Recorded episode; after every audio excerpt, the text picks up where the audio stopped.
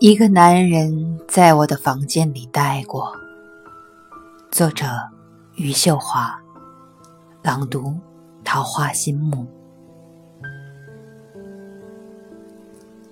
两支烟蒂留在地板上了，烟味还没有消散。还没有消散的是他坐在高板凳上的样子，翘着二郎腿。心不在焉，看一场武术比赛。那时候我坐在房门口，看云，看书，看他的后脑勺。他的头发茂密了几十年了，足以藏下一个女巫。我看他的后脑勺。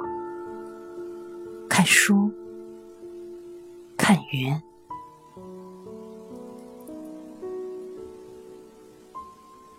我看到堂吉诃德进入荒山，写下信件，让桑乔带走，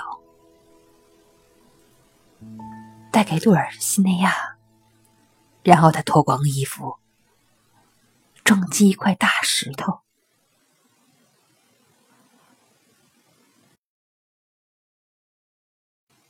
武术比赛结束，男人起身告辞。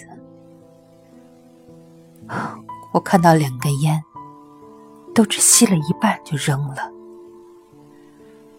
不由心灰意冷。